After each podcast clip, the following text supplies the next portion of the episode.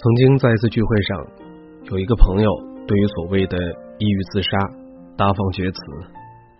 他说：“好好的活着不好，非要去自杀，脑子进水了吗？”这受到了我们几乎所有人的口诛手伐。既然你没有经历过，怎么会有所谓的感同身受呢？你所经历的将会成为你拥有的，而别人所经历的。你又何曾能够言之凿凿的说可以搞定呢？李笑来曾经在一节大课上问他的学生：“有谁曾经有过自杀的冲动呢？”结果出乎意料的，很多人都举起了手。李笑来说：“相信我，你并不孤独。”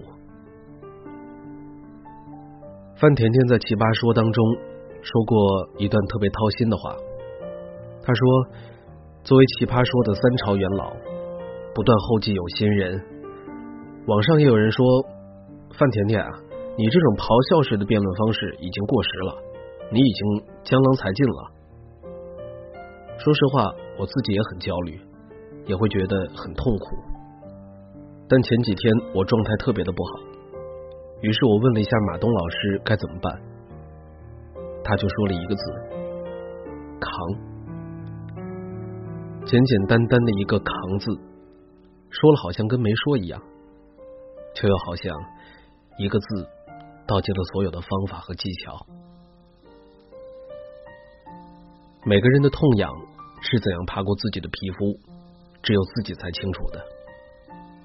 大同小异的病痛，仅仅是那个小异之处，也不是旁人可以理解的。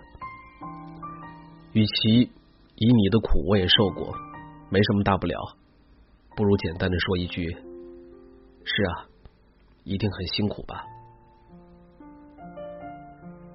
最初是很辛苦的，一边瘙痒一边想：“我的命才够苦，连躺着受这种罪的资格都没有。”后来，终于因为渐渐集中精神，到不得不准时完成了任务去，想啊想，想啊想。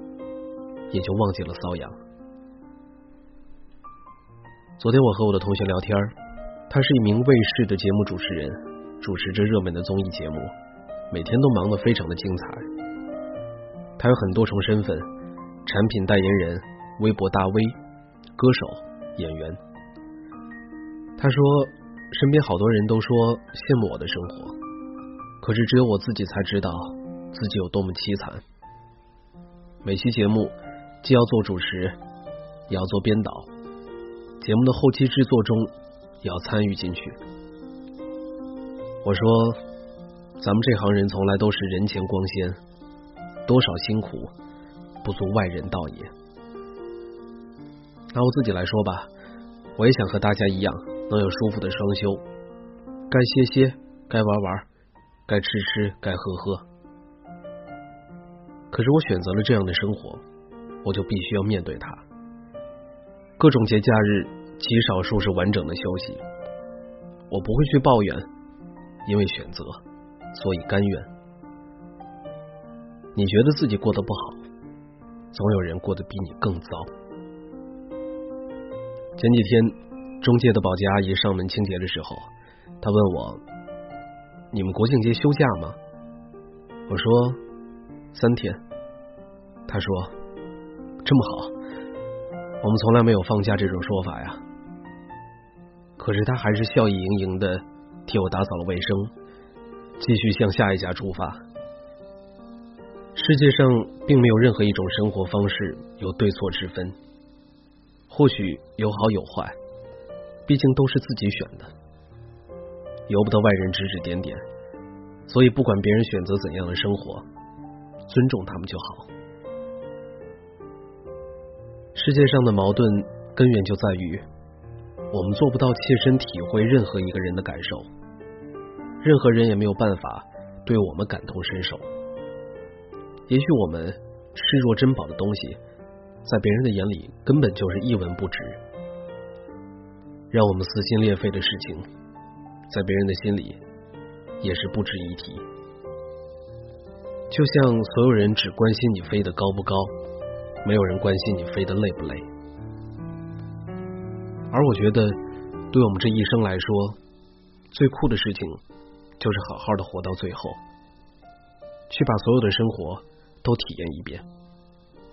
被老板骂了，擦干眼泪再来；生活受挫了，那就变强，和他单挑。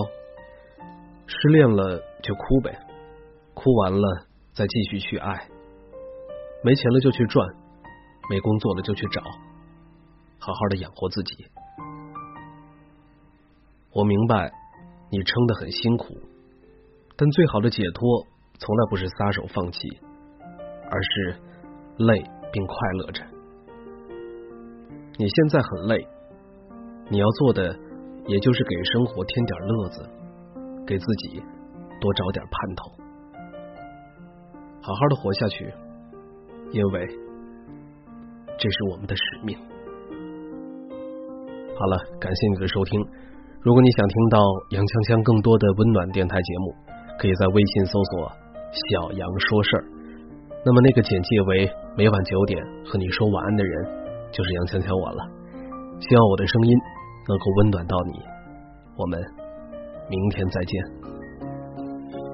有谁流过眼泪？请说。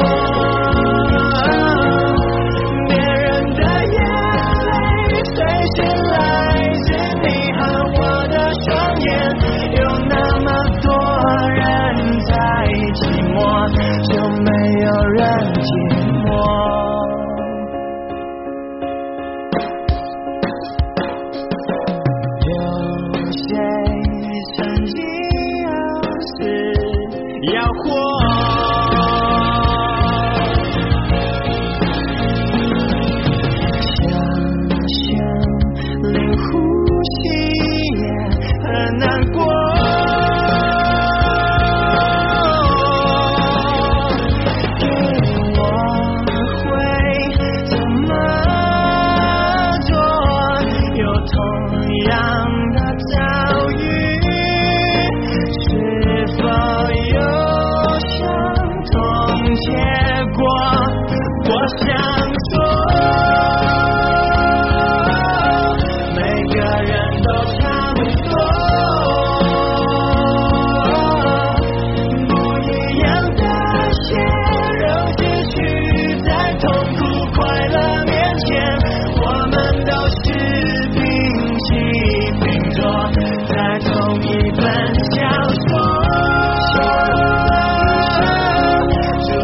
无分你我。